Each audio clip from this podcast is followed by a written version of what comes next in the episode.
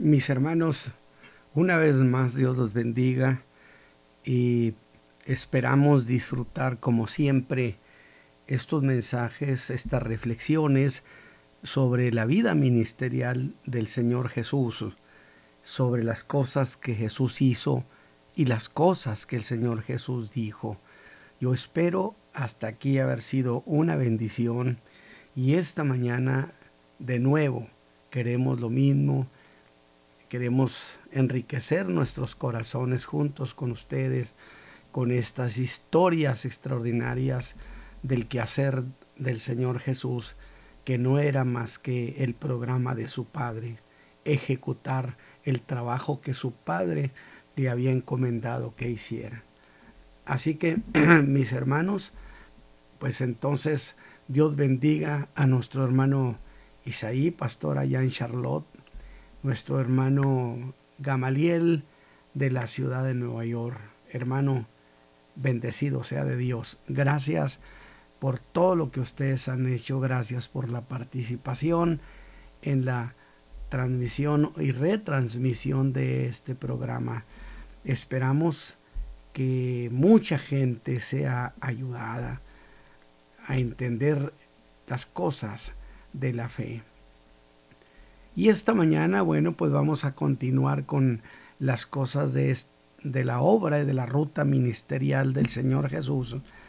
Y nos vamos, nos vamos a salir del Evangelio de Juan y nos vamos a ir al Evangelio de Lucas, porque es el que nos da la continuación de cómo han ido sucediendo las cosas. Y esta mañana, esta mañana, cosa que pocas veces hago. Es decir, ponerle título al mensaje.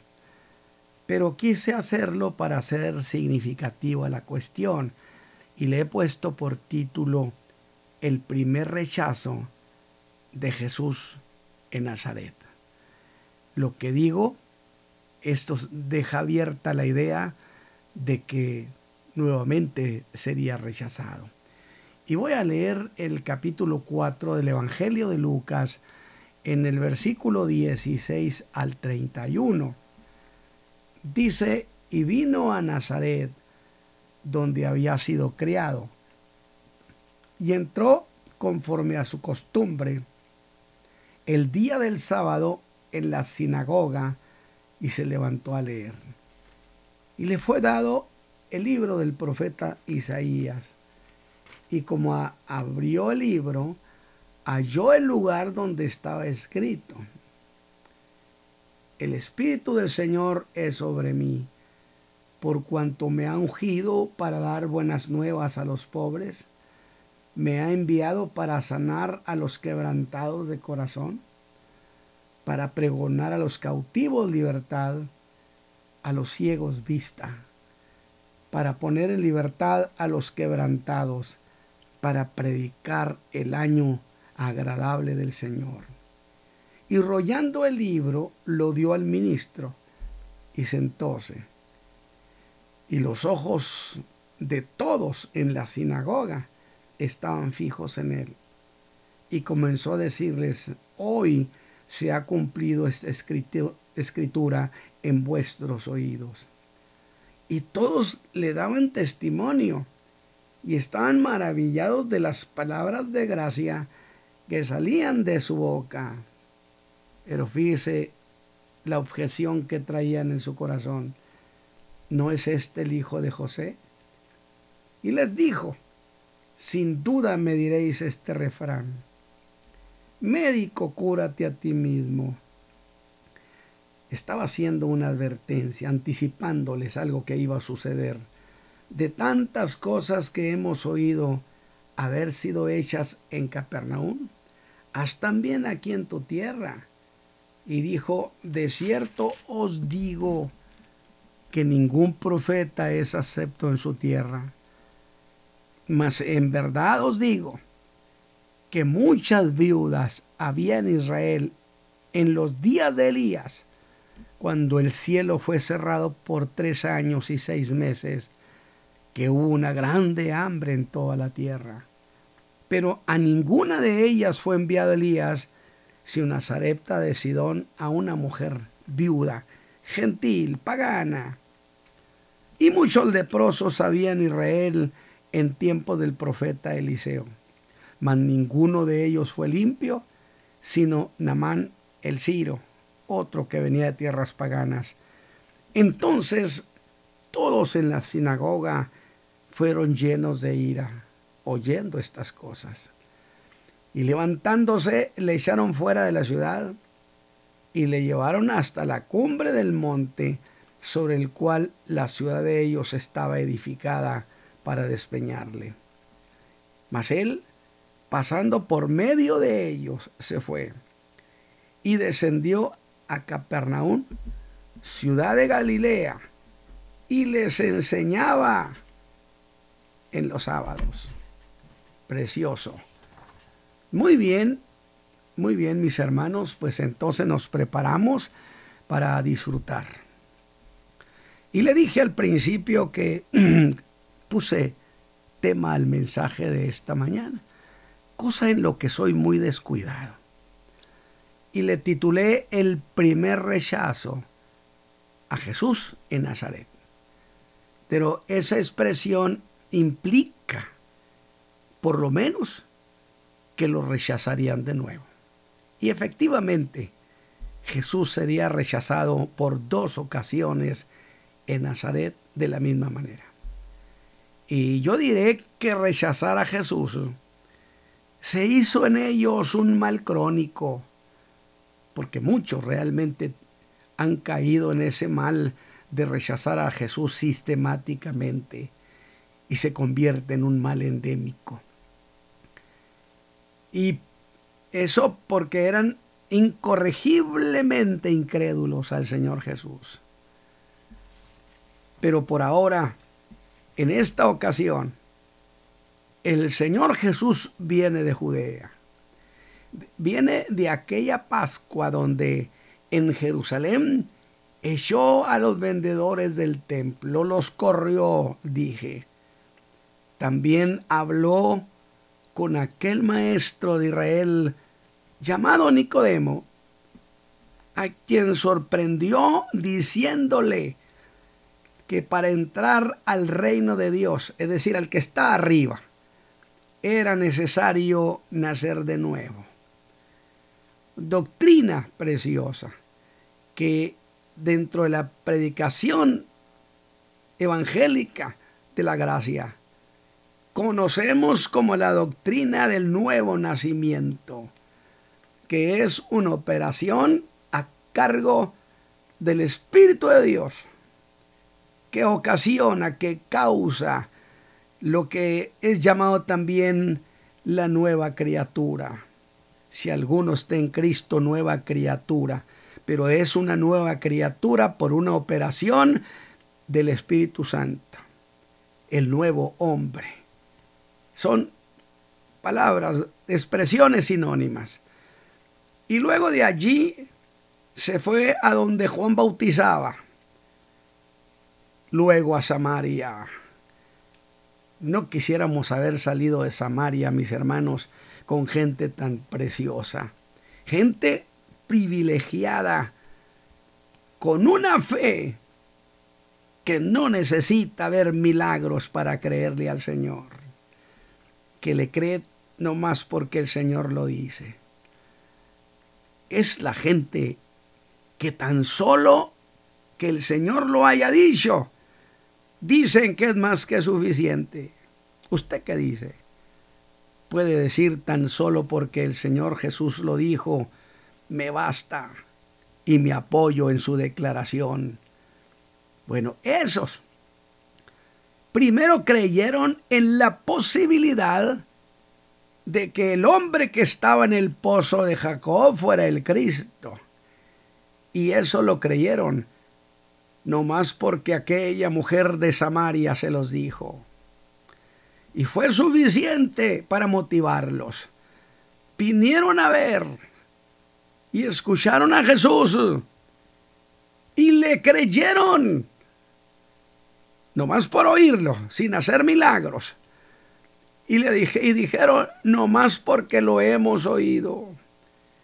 y sabemos que verdaderamente este es el Salvador del mundo, el Cristo. Oigan mis hermanos, vea esa, esa clase de fe que siempre el Señor Jesús reclamaba. Y por creerle al Señor de esa manera tan hermosa, tan pura, es que el Señor le dio a esa mujer el agua que salta para vida eterna. Luego le reveló el secreto de cómo Dios debe ser adorado para que Dios se dé por adorado. Y a la gente de Sicar les regaló dos días con ellos, a pesar que aún no debían ir con los samaritanos.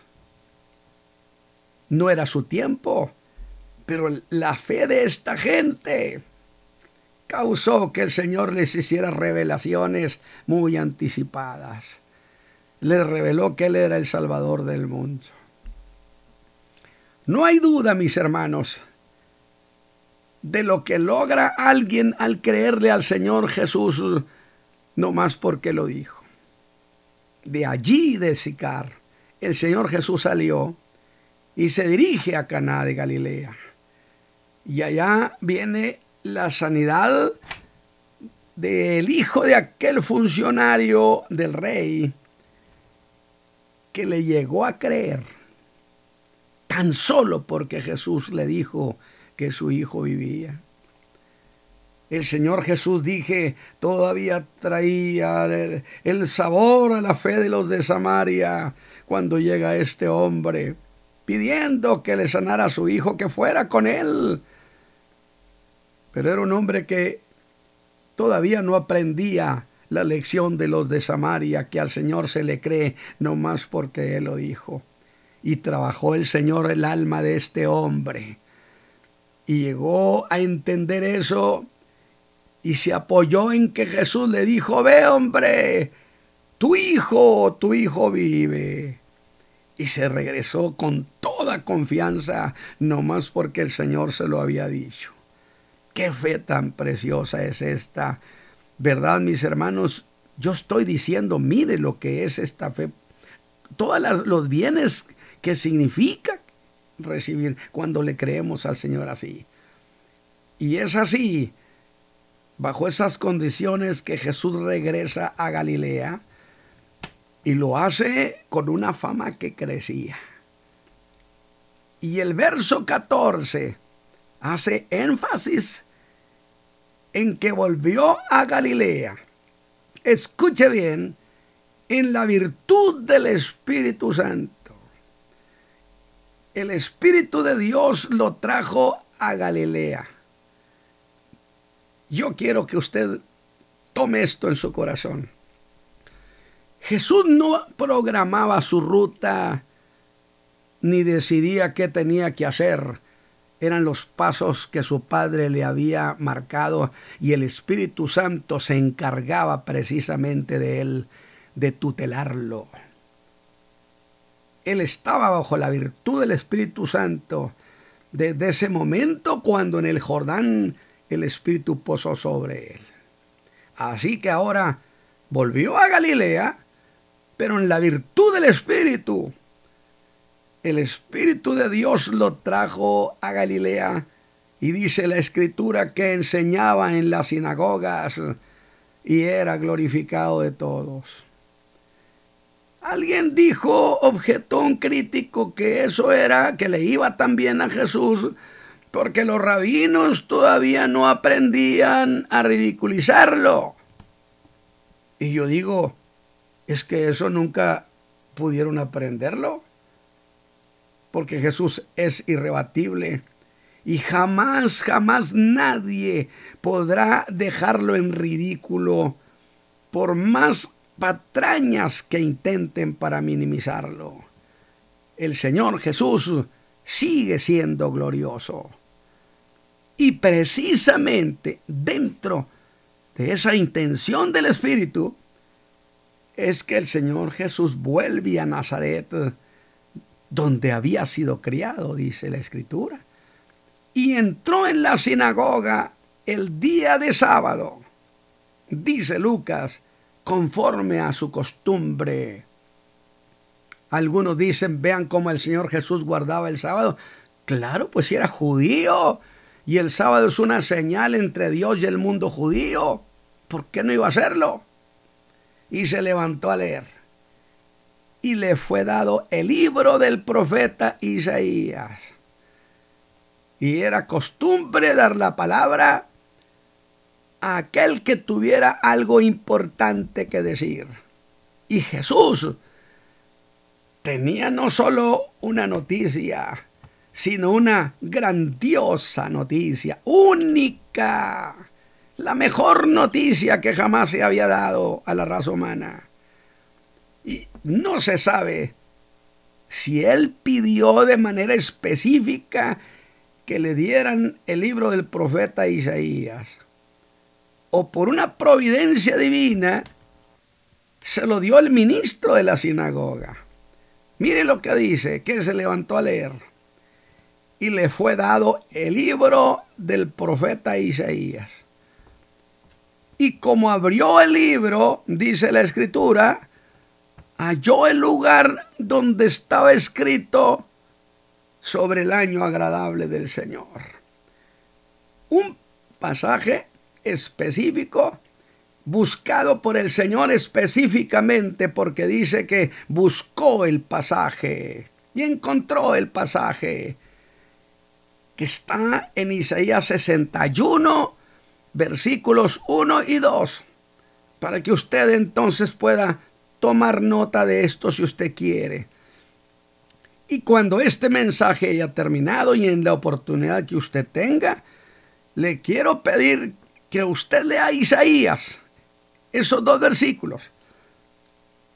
Y luego vuelva a Lucas, que estoy leyendo el capítulo 4.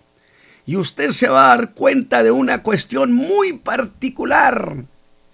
Es que el Señor Jesús no leyó completo los dos versículos.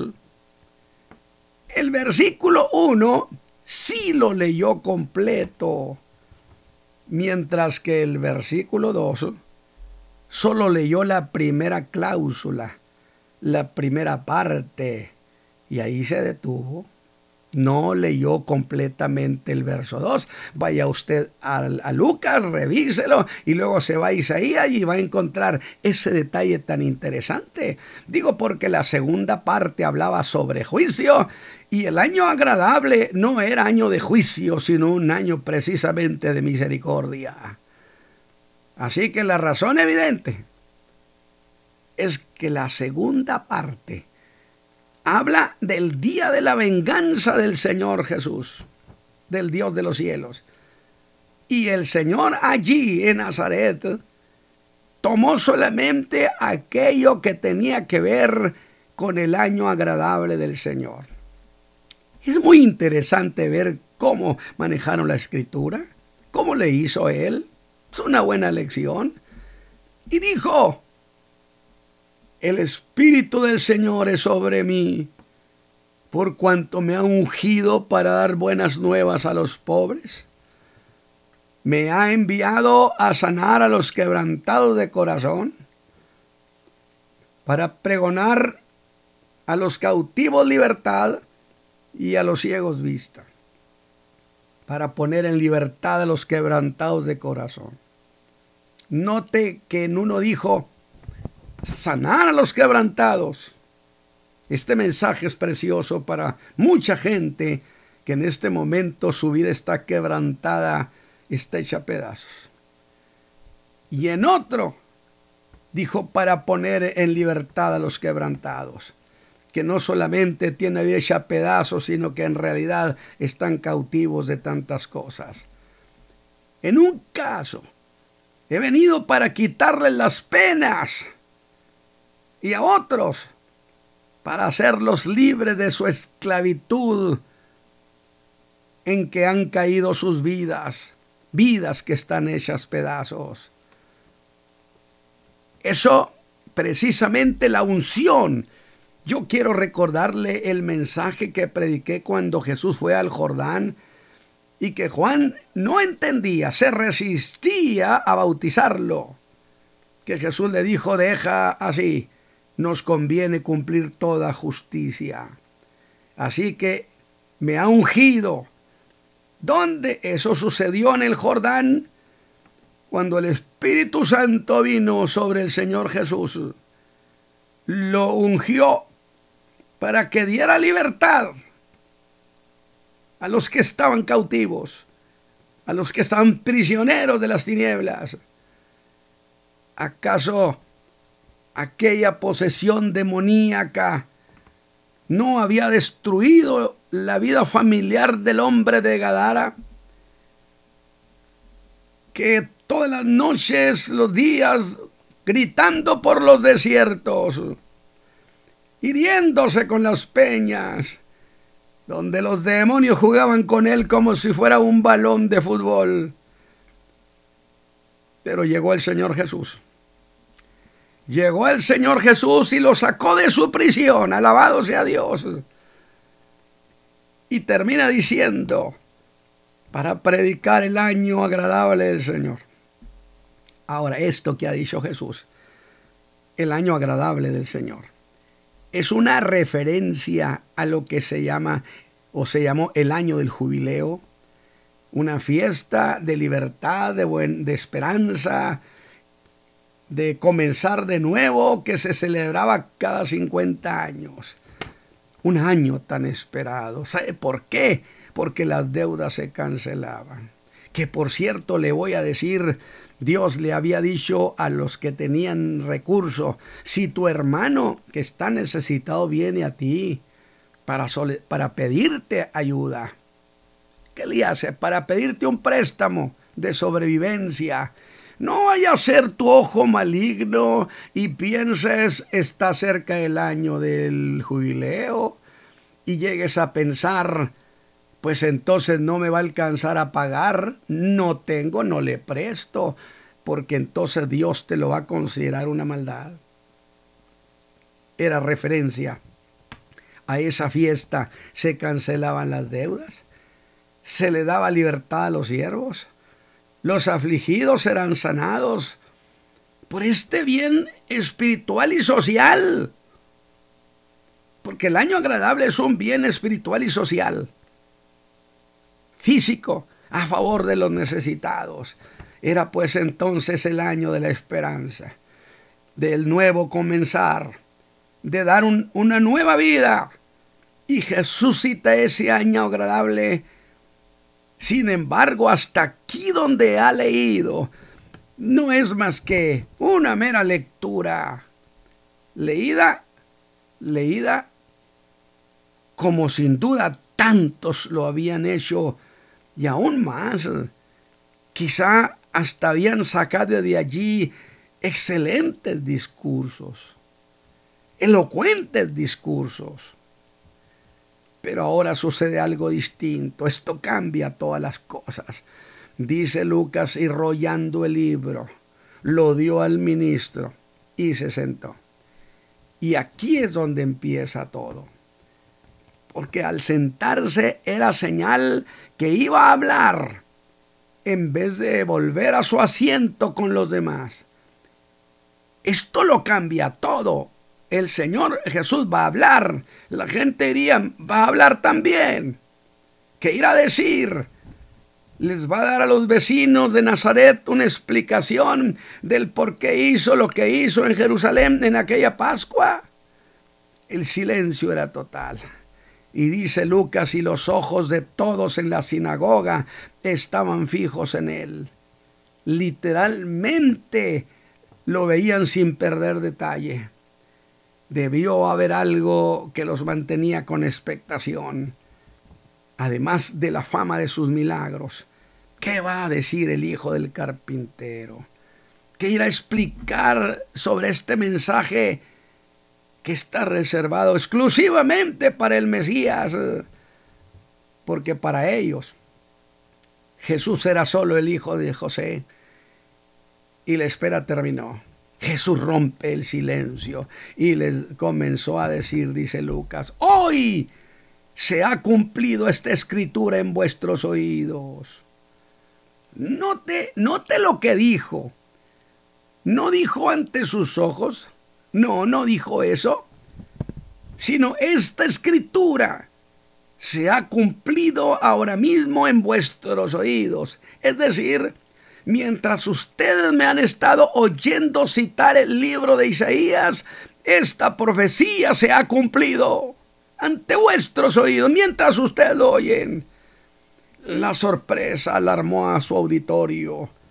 Es que al decir eso, se está proclamando como el Mesías. ¿Y cómo asimilar eso a los de Nazaret? Estaban abrumados porque se ha proclamado como el Mesías. Por otro lado, ¿qué hacer si lo hemos oído hablar y las palabras que él habla son llenas de gracia. ¿Y qué quiere decir en eso de palabras de gracia en el griego? En este caso, dice que eran palabras que producían en la gente una deliciosa sensación de felicidad. No sé explicarlo.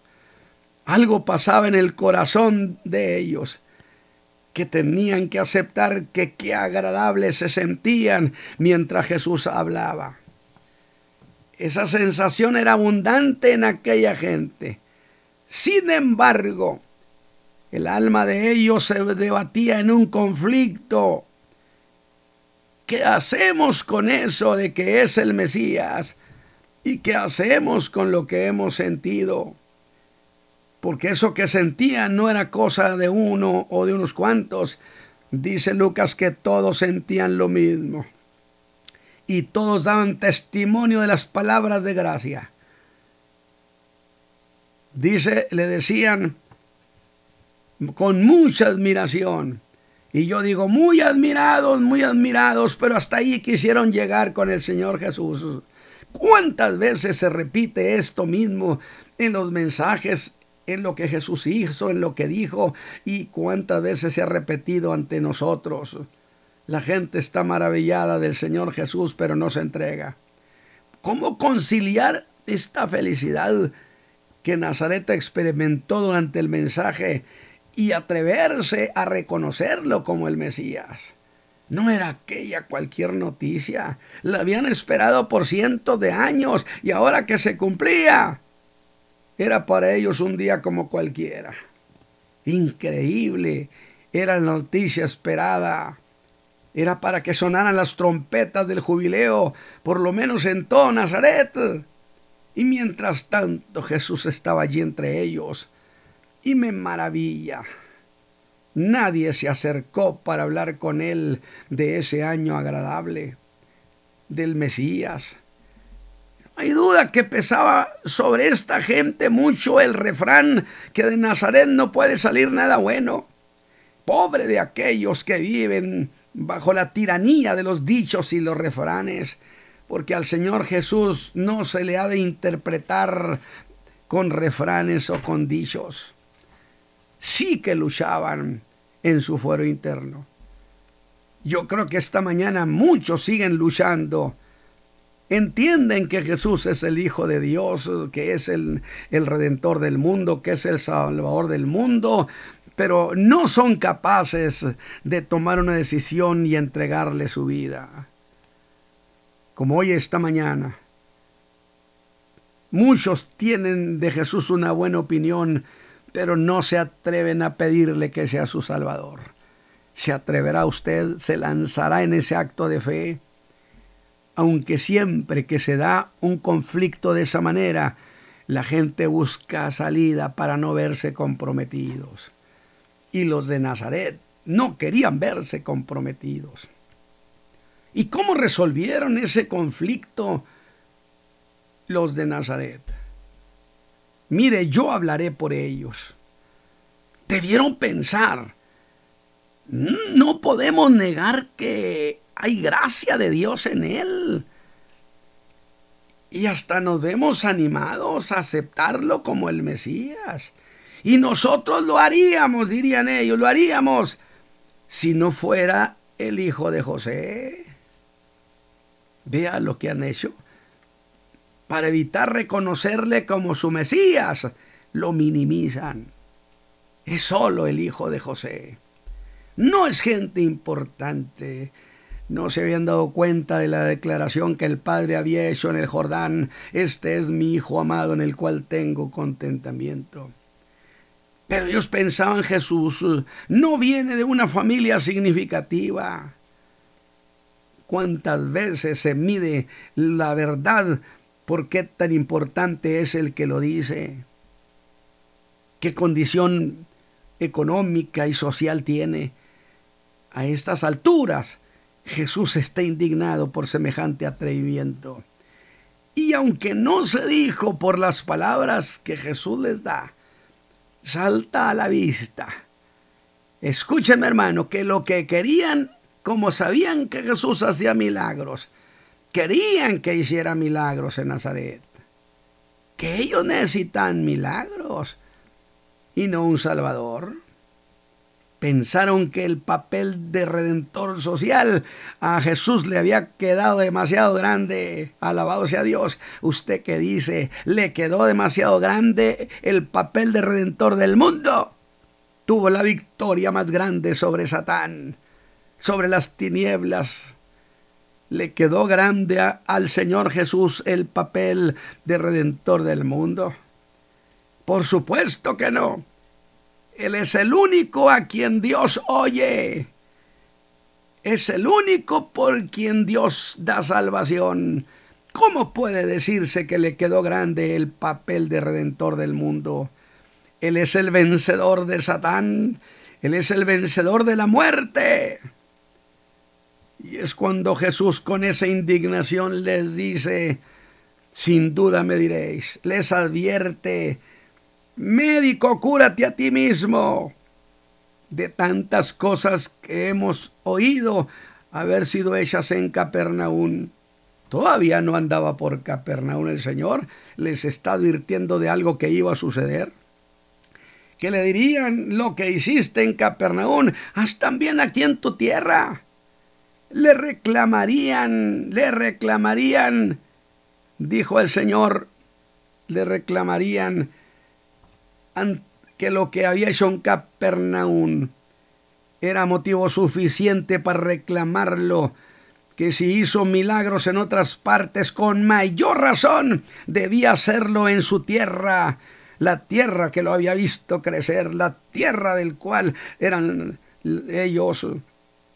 Usted sabe de esos reclamos ancestrales y que estaba obligado apelarían a eso que llaman algunos el amor a la tierra, la que te dejó crecer aquí. Algo así como eres producto nuestro. Algo nos debes. Y es cuando, y yo siempre he dicho, el Señor Jesús no nos debe nada, porque no estaba obligado a salvarnos, no estaba obligado a entregar la vida por nosotros. Y es ahora cuando el Señor Jesús los minimiza a ellos. Note eso. Ha de hacer milagros. si no está escrito de esa manera, se nota que buscaban precisamente que hiciera milagros. Pero el Señor Jesús resulta que los descalifica como indignos de que él haga cosa alguna para los de Nazaret. Aunque allí vivían José, María y sus hermanos los que solo quieren a Jesús para que haga milagros a favor de ellos. Y después nada le dirán de su pecado ni de su salvación. Pero Jesús no solamente es el sanador y el obrador de milagros, resulta que es también el que perdona los pecados. Pero eso sí, la gente contará que el Señor Jesús me sanó el Señor Jesús me ayudó, Dios me ayudó. Pero a la manera de los de Nazaret, solo le darán su admiración, pero nunca jamás le entregarán su vida. Es en esos términos en que usted debe entender las palabras del Señor Jesús, el reproche tan duro que les iba a hacer. Cuando les dijo, señores, en el tiempo de Elías, había muchas viudas en Israel. Y la idea es que si había muchas viudas y se iba a ayudar a alguna viuda, tenía que ser de Israel. Había muchas viudas en, en Israel. Y pensando como ellos, sería entonces decir que Dios debió enviar a Elías con ellas, con las hijas de Israel. Sin embargo, sin embargo, Jesús les aclara, Dios no quiso enviar a Elías con ellas. En cambio, lo envió a una viuda pagana que más merecía el milagro que muchos de ellas. Qué duro, qué duro es que ellos están pensando que Jesús tenía la obligación de hacer milagros y Jesús toca el asunto de los milagros y las sanidades. Y que muchos leprosos, el segundo caso que les presenta, y muchos leprosos había en Israel en los días del profeta Eliseo. Y si Eliseo iba a sanar leprosos, debían ser hijos de Israel. Sin embargo, Dios prefirió a un leproso pagano que a ellos. Santo Dios. La alusión que Jesús ha hecho es durísima. Es igual a decirles, ustedes no merecen que yo haga algo con ustedes. Cuando usted venga a Cristo no llegue pensando que tiene méritos no olvide eso, Dios solamente ve los méritos de su Hijo amado Jesucristo. Y cuando usted invoca al Padre ayuda en el nombre de Jesucristo, Dios le acepta su petición si es justa. De tal manera, la alusión que Jesús ha hecho es dura. Es una especie de no merecen que yo haga algo para ustedes, gentes de Nazaret. Nazaret se quedará sin milagros. Yo vi eso de un evangelista en nuestra región que llegó a decir, pobre pueblo, es un pueblo milagrero, no verá milagros. Y no los vio el pueblo, pero sí hubo muchos milagros. En otra ocasión hablaré de eso, porque ante esas palabras, fíjese qué tan duro fue, ante esas palabras del Señor Jesús, quisieron matarlo porque consideraron que eso era un insulto contra la ciudad. Y es cuando la admiración de ellos se convierte en odio. Intentan matarlo. Y yo digo, qué pena. Gente de Nazaret que tuvieron con ustedes la más grande oportunidad de vida eterna, de creer en el Hijo de Dios, y disfrutar de sus bondades y misericordia y se quedaron con las manos vacías, aunque estaban maravillados de sus palabras. Salieron con la excusa de la insignificancia social. Jesús para usted debe verlo como lo más precioso del Padre Eterno, motivo por el cual, fíjese bien, ellos no podían recibirle como el Mesías. Yo le pregunto a usted esta mañana, ¿qué es lo que lo ha estado usted deteniendo para entregarse a Cristo, para invocar perdón de pecados, para pedirle a Dios que lo haga una nueva criatura, que venga la salvación a usted y a su casa? ¿Cuál será su excusa? ¿Qué hará con Jesús para salir del problema? prefieren ignorarlo. Y quiero poner muy en alto que es cierto que se dieron el lujo de echarlo de la ciudad. Pero también es muy cierto que cualquiera que echa a Jesús de su vida, de su familia, que lo saca de su pueblo como lo de Nazaret, se habrán de convertir siempre, siempre en los más grandes perdedores. No sea usted un gran perdedor esta mañana. ¿A dónde? ¿A dónde se fue Jesús? Aquí es el punto de entrada para el siguiente mensaje. Lo corrieron de Nazaret, se convirtieron en los grandes perdedores, pero entonces la gente de Capernaum, una región asentada en tinieblas. Sí, había muchos judíos en el tiempo de Jesús, pero había una cantidad muy grande de gentiles. Pero le dijeron a Jesús que se quedara en Capernaum. Y Jesús hizo domicilio en Capernaum. Y allí habría de hacer para ellos más del 80% de los milagros. De tal manera que tengo que decir entonces, si los que rechazan a Jesús se convierten en los grandes perdedores, los que reciben a Jesús se convierten en los grandes beneficiarios. Qué precioso. Unos lo rechazaron y perdieron, mientras que Capernaum lo recibió y se convirtió en una gran beneficiaria de los milagros del Señor Jesús mis hermanos, mis amigos, tome esta lección para usted y no se atreva a sacar al Señor Jesús de su vida, de su familia, porque a veces la gente, los líderes de casa, presionan para que los hijos, la familia, deje al Señor Jesús, para que abandone esa fe, no cometa el error de los de Nazaret, conviértase en un, en un ganador. Que Dios los bendiga, mis hermanos, Padre eterno.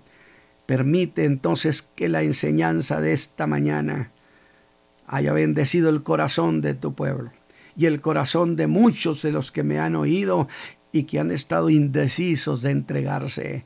Que esta mañana suceda el milagro por Cristo Jesús. Hermano Isaí, que Dios me lo bendiga.